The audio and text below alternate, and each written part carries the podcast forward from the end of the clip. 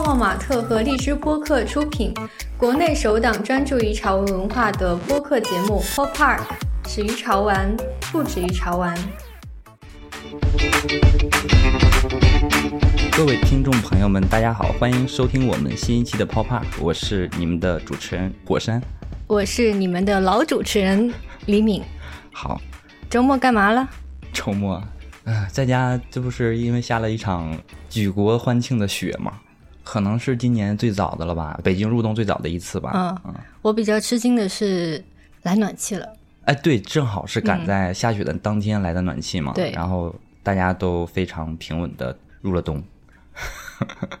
所以你去打雪仗了吗？玩雪人了吗？当然呀，当然有啊，因为家里有小宝宝嘛，肯定要带他去看一下北京近几年以来最大的一场雪吧。嗯，大大概下了得有十几厘米厚的样子。哦，以前下雪从来没有这么厚过，就算有，也会基本上第二天就不见了，化掉了。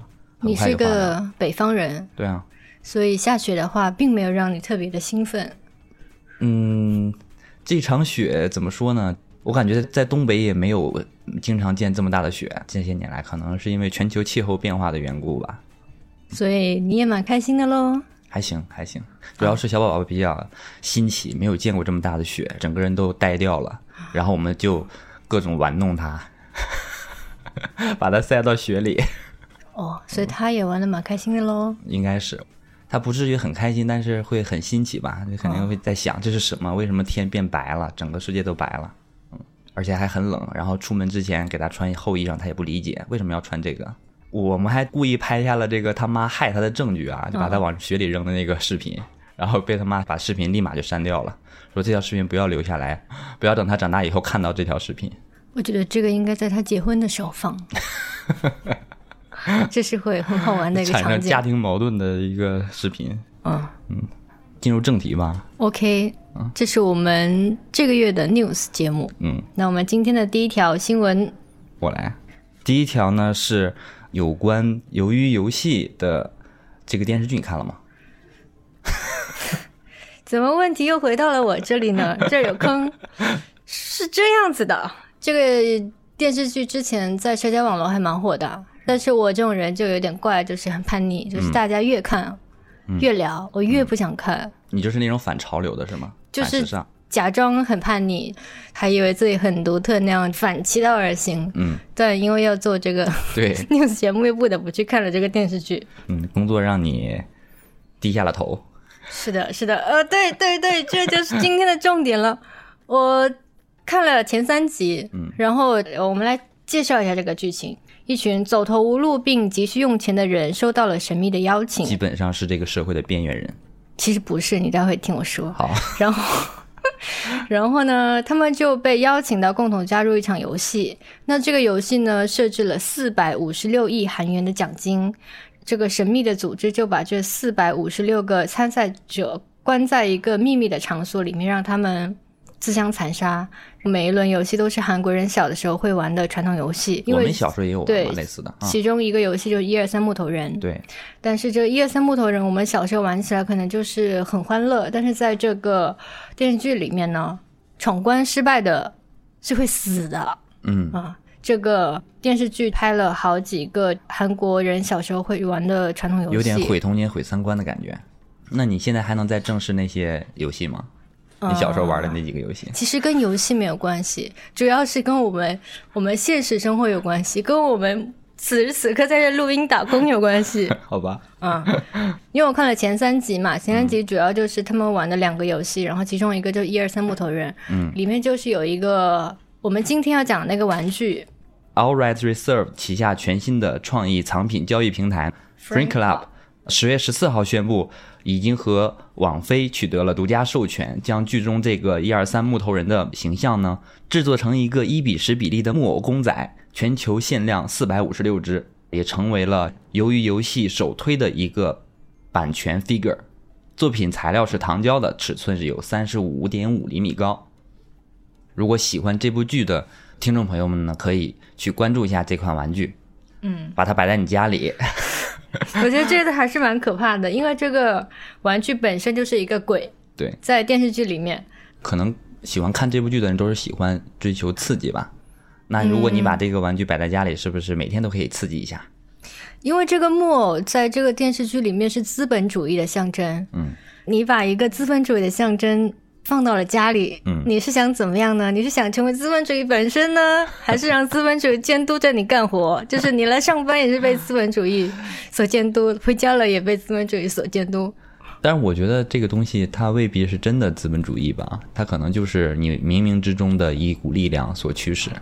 电视里面可能背后是一个有一个幕后老板是吧？对在操控着这场游戏。对但是你生活当中，如果说让我来看的话，可能就是生活当中你看不到的一个力量，看不见的手，对，，看不见的手推着你，嗯，然后喊一二三。那我们就点到为止，然后 对，喜欢的朋友可以去收藏一下。嗯，接下来我们带来村上龙老师的新的作品《背号登上海》商店将于十一月十四号在上海念一当代艺术博览会背号登展位推出两款村上龙最新收藏版的模型，叫 Melty 岛。是的，他的中文名字还有一个叫眨眼先生。那我还是第一次知道呀。嗯，这两款模型呢，是以艺术家最具标志性且不断进化的人气角色 Dob 为原型，然后每款模型都描绘了非常独特的形象。是的，这个模型呢，其实就有点像米老鼠。呃，像是哆啦 A 梦跟超音鼠在内的合成物。Dob 这个三个字母 D O B 呢，分别呈现在了他的左耳和他的脸和他的右耳上。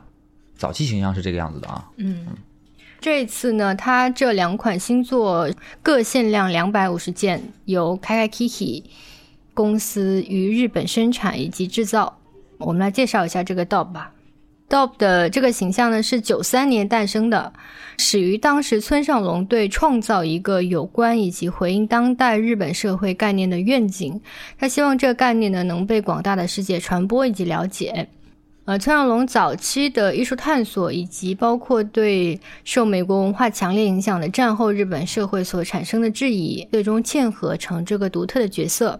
这个角色具有真正的日本特色，然后也具有普世的吸引力。是的，这个怪诞咧嘴而笑的鼠类生物呢，拥有圆鼓鼓的身材和圆球般的耳朵。Dob 呢，也是传统日本妖怪和流行文化的象征，包括哆啦 A 梦和超音鼠在内的合成物。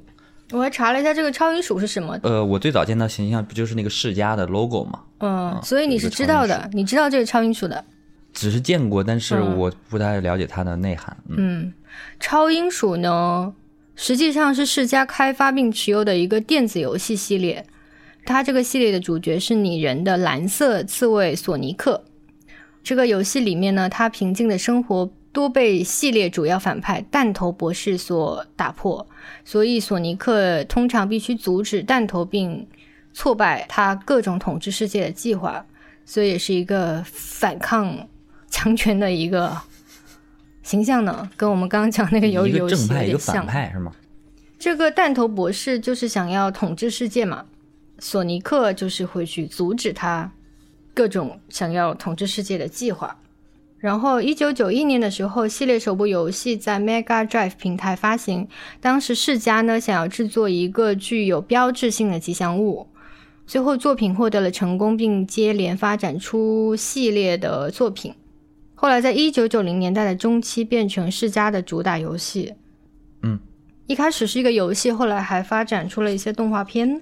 是的。嗯，其实现在好多的这些二次元的作品啊，他们都是从最早从游戏衍生出来的。嗯嗯或者要么就是先有动画，然后再有游戏，反正就是几个形象转来转去。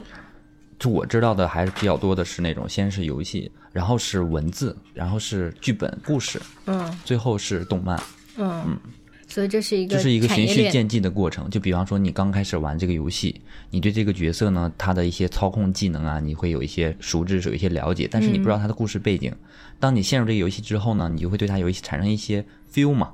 这个时候再给你补充他的故事的内涵，你就会觉得哇，这个世界好庞大。嗯，有时候只是先有一个游戏，然后他为了把这些东西卖给更多的人，所以他就去创造一些跟大家有关的是吧？嗯，嗯，那这个 Dob 的形象呢，一直在村上龙无止境的存在主义思考的过程中陪着他，逐渐发展成为各种形象的存在，比如说绘画、雕塑，然后充气作品，甚至有毛绒玩具。这个 Dob 实际上是村上隆最历久不衰的一个角色，然后他也会反复的去描绘。是的，呃，这个作品据我所知呢，它大概从九十年代就已经被创作出来了，在那些年历经社会经济以及政治的动荡呢，然后村上龙在这些角度上去赋予它新的含义。嗯。那通过这个 Dob 的形象呢，村上隆是成功将日本的传统社会以及西方的视觉文化这两个本质上没有关联的文化领域去彼此融合，然后也为他在两千年代初提出的超扁平理论奠定了基础。是的，超扁平呢是假定了高端艺术和低端艺术，比如日本宅文化中的动漫是没有区别的。那么为了当代艺术世界扁平化开辟了新的路径。更为村上隆艺术宇宙中丰富多彩的角色设立了拓展的舞台。嗯，所以对这个模型感兴趣的大家，可以在十一月十四号去上海念一当代艺术博览会背号灯展位去买这个模型。是的，好看吗？你觉得？我觉得还是非常村上隆吧。嗯嗯，我觉得色彩是蛮好的。嗯，不只是色彩，嗯，还有它的形象设计啊，就好像是在开心，但是又很诡异。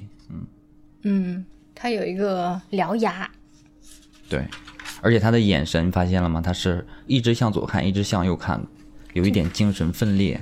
我们期期都有村上龙。我们下面继续谈村上龙。十月二十九日呢，加密艺术品牌 RTFKT Studios 宣布将与当代艺术家村上龙共同建立 NFT 头像项目 Clone X，该项目将于十一月推出。双方正式合作开发了一系列的 Avatar，它是由两万个数字生成的 3D 角色，每个角色呢都有随机分类的预先设计的特征。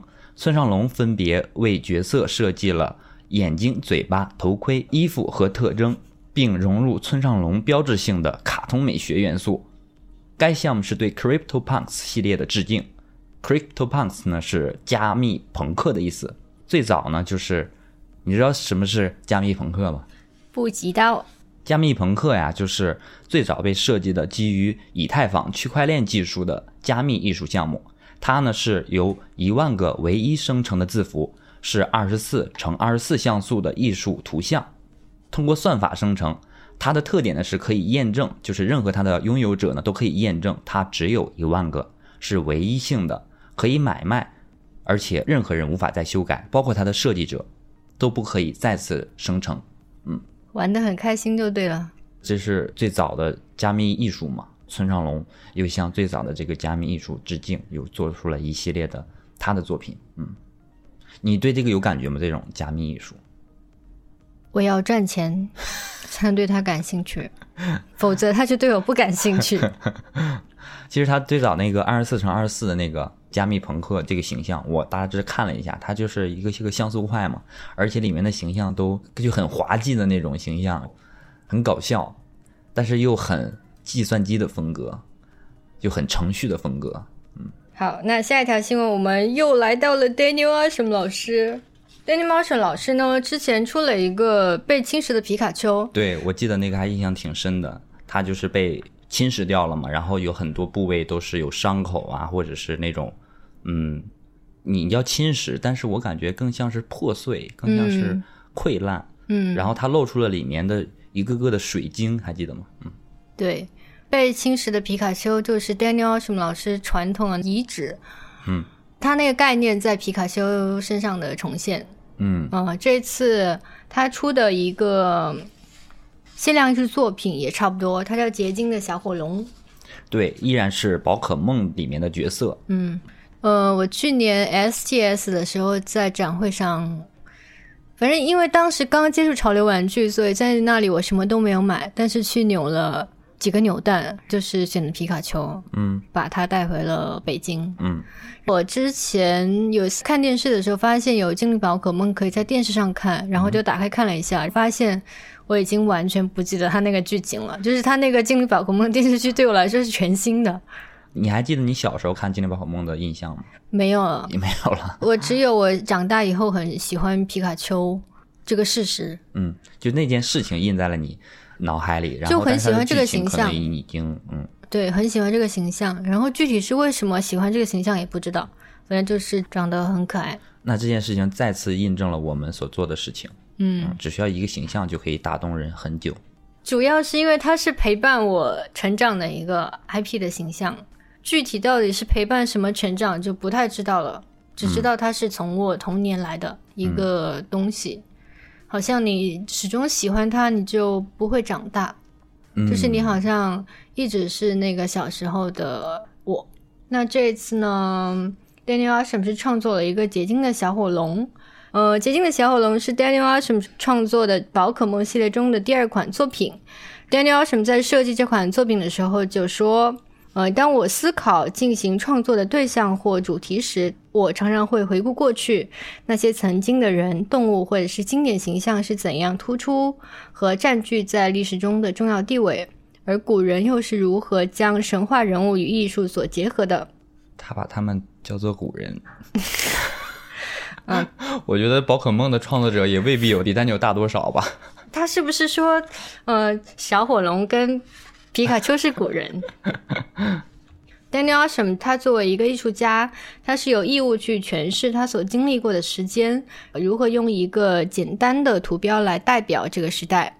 为了做到这一点，有时我不得不暂时忘记人们对事物的看法，走出当下，去到另一个时代，回头观望现在。所以他就去创作宝可梦，创作皮卡丘，创作小火龙。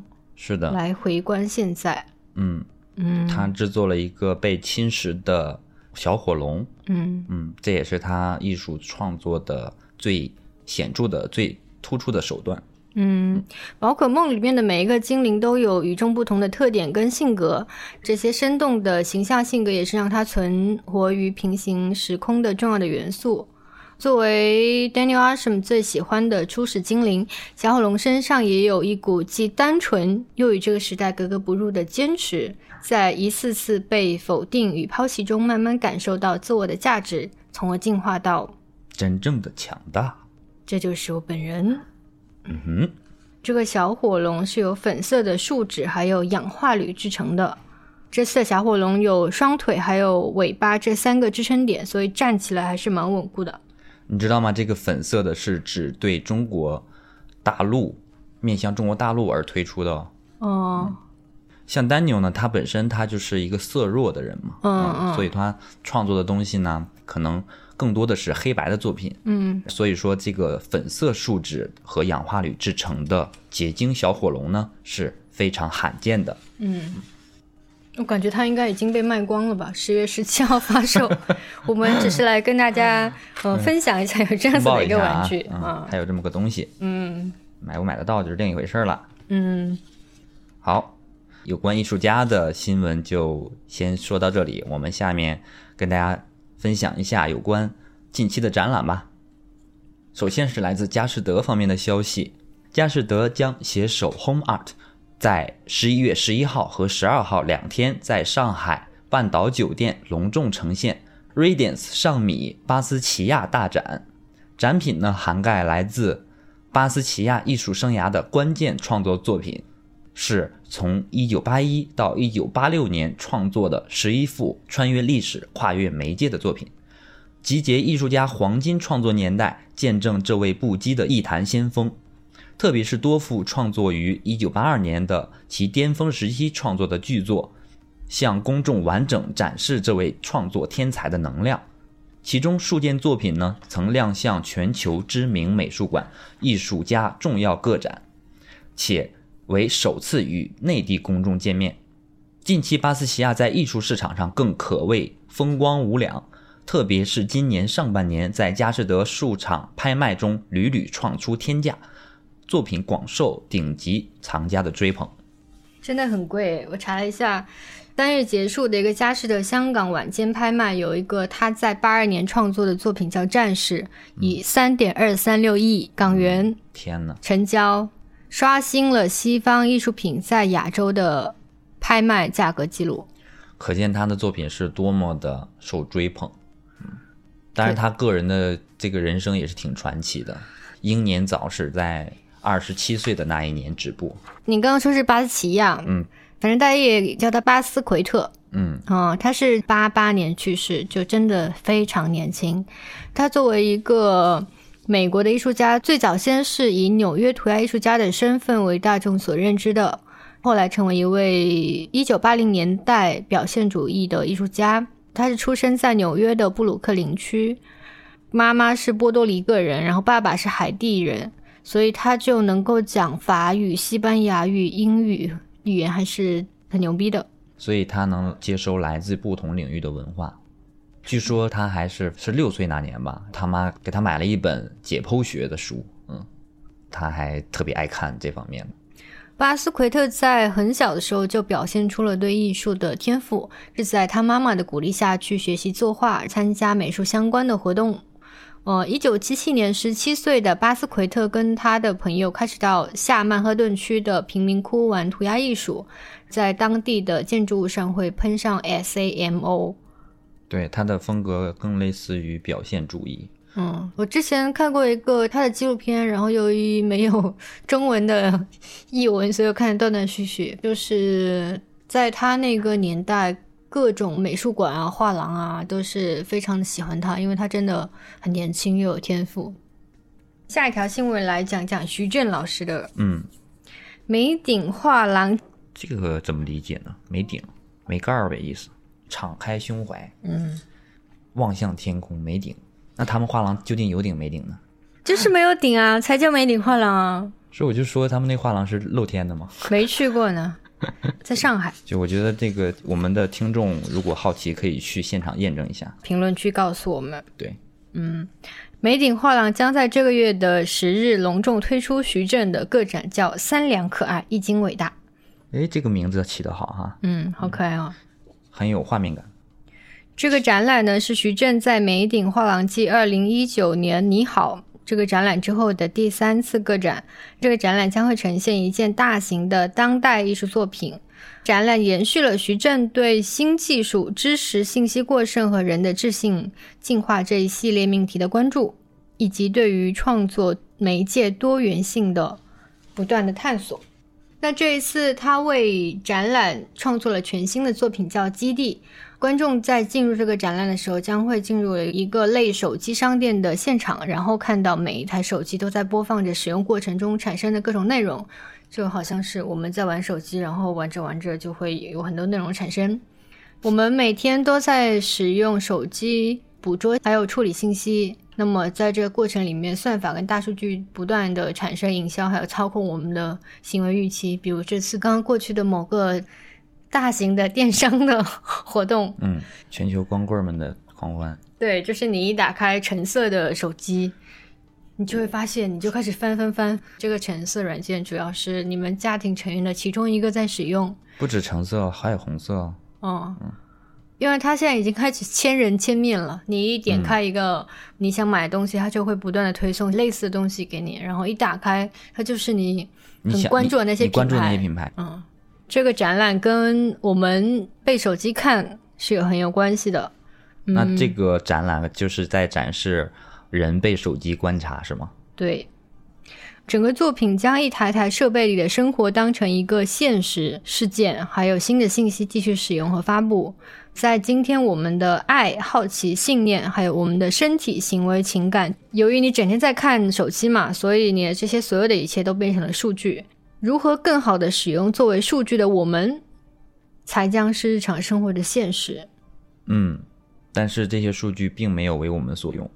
嗯，都是资本主义用来操控我们，所以这其实是一个鱿鱼游戏。对，这是一个鱿鱼游戏，只是我没有死。第一个话题了啊。嗯请火山老师给我介绍一下徐峥这个品牌吧。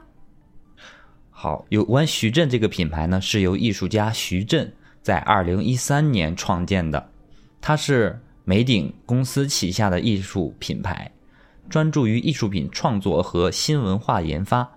用户可以通过收藏、欣赏徐震品牌的艺术品和活动，从而获得高质量的精神追求和人生体验。我不知道这个人啊，对吧？但他其实是中国潮流艺术里面比较知名的一个人物，他是中国当代艺术领域的标志性的人物。呃，他的作品也非常的广泛，有装置啦，有摄影啦，有影像啦，那么这个梅顶画廊呢，是二零一四年在上海的时候成立的，由当代艺术创作及策划平台梅顶公司所创办。梅顶画廊致力于推广优秀的艺术家和项目活动，推动当代文化的发展与国际潮流。成立至今，为新锐艺术家还有知名艺术家创作了众多具有策划性以及高品质的个展以及群展。如果对于徐震有一些微的好奇，然后又在上海的话，其实是可以去看看这个展览。下面是来自 UCCA 尤伦斯当代艺术中心的消息。UCCA 呢宣布，北京 UCCA、UCCA Age 和 UCCA 沙丘美术馆 EDG 可能是社会的焦点再次放到年轻群体上的一个契机吧。就是电竞嘛，对电竞，嗯，可能这个电竞以前离我们的生活很遥远，但是这次又拉到了人们的眼前。就是那个组委会宣布电竞成为比赛项目之一了，已经，哦，其中就包含了什么王者荣耀啊，然后呃撸啊撸啊，什么刀塔呀这一类的游戏。嗯，扯远了哈。嗯嗯，我们继续说回 UCC 尤伦斯哈。那么尤伦斯当代艺术中心呢，宣布了2022年的展览计划。在新的一年里呢，尤伦斯将与北京、上海和北戴河三地场馆为公众呈现包含京沪馆际巡展在内的共计十四场展览，其中包括亨利·马蒂斯、玛利亚·拉斯尼格和托马斯·迪曼德于中国的首个机构个展。另外，还将呈现国外艺术家莫尼拉·阿尔卡迪里以及中国当代艺术代表人物刘晓东、杨福东和新兴艺术家张如仪个展。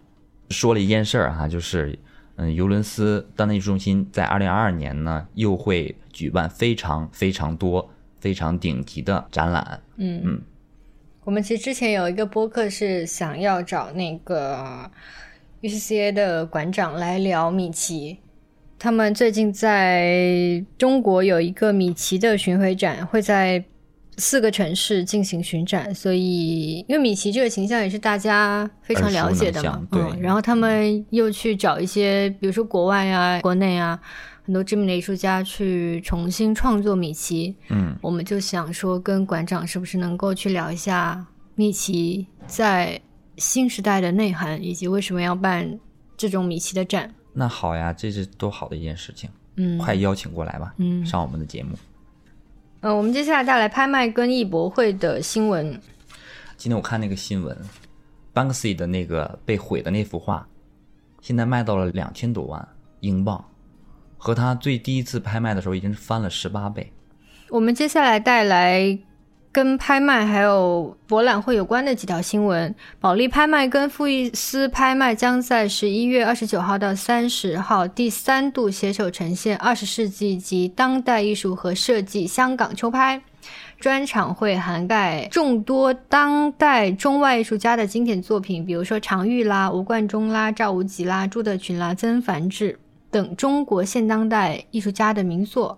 就来到了我们熟悉的草间弥生老师、哈维尔·卡勒加老师，他们都会有作品在这个秋拍里面出现。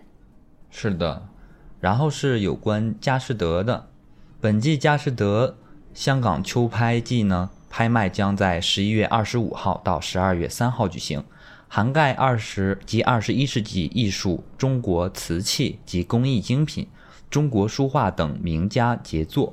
及珠宝、名表、名酒、手袋及配饰等雅逸精品。拍卖前夕呢，香港秋季拍卖精品拍品将在亚洲多个城市进行巡展，分别于十一月四号和五号、十一月十一和十二号在上海举办。二十及二十一世纪艺术拍卖精选北京预展呢，将在十一月七号及八号上午十点至下午六点，在佳士得北京艺术空间举行。十一月的艺术活动还蛮多的，嗯，我感觉以后我们要是玩具发展的越来越好的话，是不是每个月都会有各种各样的对，我们可以有有一个玩具专场。玩具专场？我觉得是早晚会有的。嗯，好，期待。这个月呢，上海是非常热闹的，全中国的艺术从业者都会去到上海去。嗯，上海这个十一月有七场艺博会要举办。这么多，嗯，我们来介绍其中的几个吧。有一个是第九届上海念一当代艺术博览会，其实我们今天已经讲了好几次了。嗯嗯，包括那个贝浩登有村上龙的作品漫，嗯然后其实我们公司的 Inner Flow 呢也会出现在这个博览会上面，带来我们的几个合作的艺术家。好所以我们公司对啊在艺，术这一块真的做得越来越好了。刚刚提到的这个艺博会是在十一月的十一号到十四号在上海展览中心举行，会汇聚来自十四个国家、二十九个城市的一百三十四家参展商，形式丰富，内容多元，大家有兴趣的可以去看一看。同一天，就是十一月十一号到十四号，在上海西岸艺术中心 A 馆、B 馆与西岸穹顶艺术中心有举行第八届西岸艺术与设计博览会。我们之前 news 里面聊到的什么大田秀则画廊等各种画廊都参加了这个博览会。那十一月四号到十四号呢，在外滩原一号、上海中山东一路三十三号举办首届 Design Miami Podium 上海，汇聚来自全球九个国家、十四个城市和三十四家顶尖收藏级画廊和设计工作室参展。这一次的艺博会也是他作为世界级的博览会，将其收藏级的设计理念带到亚洲的首秀。嗯，这都是在这个时间，十一月十号到十四号，在上海世贸商城的展览馆有“未来可期”二零二一年第七届上海青年艺术博览会。这个博览会将会携三百余位艺术家展出一千余件作品。在去年的版画、插画、摄影、影像、国画等原有板块的内容的前提下，新增了数字艺术板块，就是我们之前讲到的 NFT。是的。那这次呢，为很多青年艺术家打造了多元的艺术推介和交流平台。呃，那我们今天这期的 news 最后一个新闻是来自起点艺术节的。十一月十二号到十四号，起点艺术节会在广州的啤酒厂梅棚去举办今年在广州的起点艺术节，地址是广州市海珠区新港东路摩碟沙大街一百一十八号第八栋，是这一次的艺术节的场馆。起点艺术节对于玩玩具的朋友来说可能会有点陌生，但是对于插画跟漫画来说，在插画漫画界是比较知名的，特别是独立的插画跟独立的漫画。这次的起点艺术节，它招募的对象是全国范围内的插画与漫画艺术家、艺术从业者以及拥有相关作品的个人、工作室以及艺术团体。因为它是以插画跟漫画为主的嘛，所以他们的参展的各种作品也是以插画跟漫画相关的绘画作品为核心。它会出售以任何形式表现的画作、版画、美术、印刷品、雕塑、装置，还有玩具。其实这个艺术节跟我们在做的事情还是有点相关的。是的呃包括你像龙家生老师的玩具也是从插画过来的嘛，嗯所以我感觉去到这一个系列艺术节会发现很多也许将在未来玩具的领域发扬光大、对，绽放异彩的一个契机。嗯，对，它也会有一些艺术品的周边，以绘画作品为基础的 sign，还有美术印刷品，还有玩具。我们来介绍一下这个起点计划吧。起点艺术节呢是由艺术组织起点计划创办的。他当时会创办这个艺术节，是因为受到欧洲地下艺术节的启发。它的创始人叫 ETH，嗯，如果大家感兴趣的人，其实可以去查一下这个人的名字 ETH。他创办了属于中国的独立插画漫画的艺术节。起点计划从创立开始呢，是想把独立创作者还有他们的作品去带到起点艺术节的现场。就起点计划从二零一七年至今，现在已经是第五年了。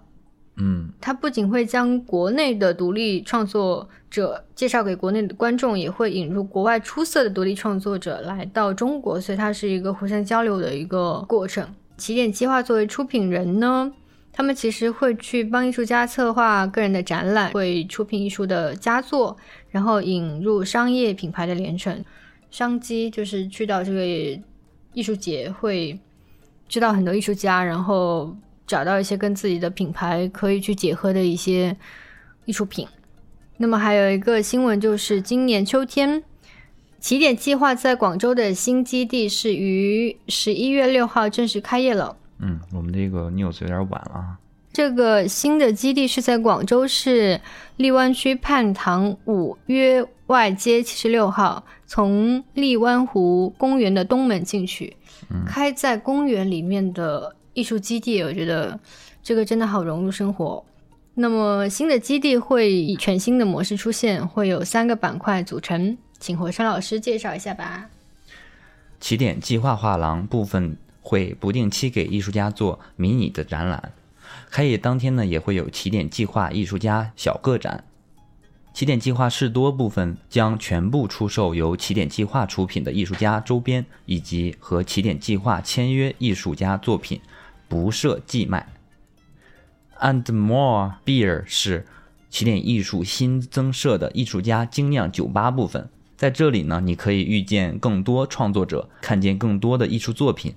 好，今天我们的 news 呢就差不多到这里了。这期聊了几个新的艺术家，也聊了很多将在十一月份集中爆发的位于上海的各个艺术展、艺术博览会。对，在十一月份感兴趣的朋友可以飞到上海去看各种各样不同的艺术门类、艺术品类。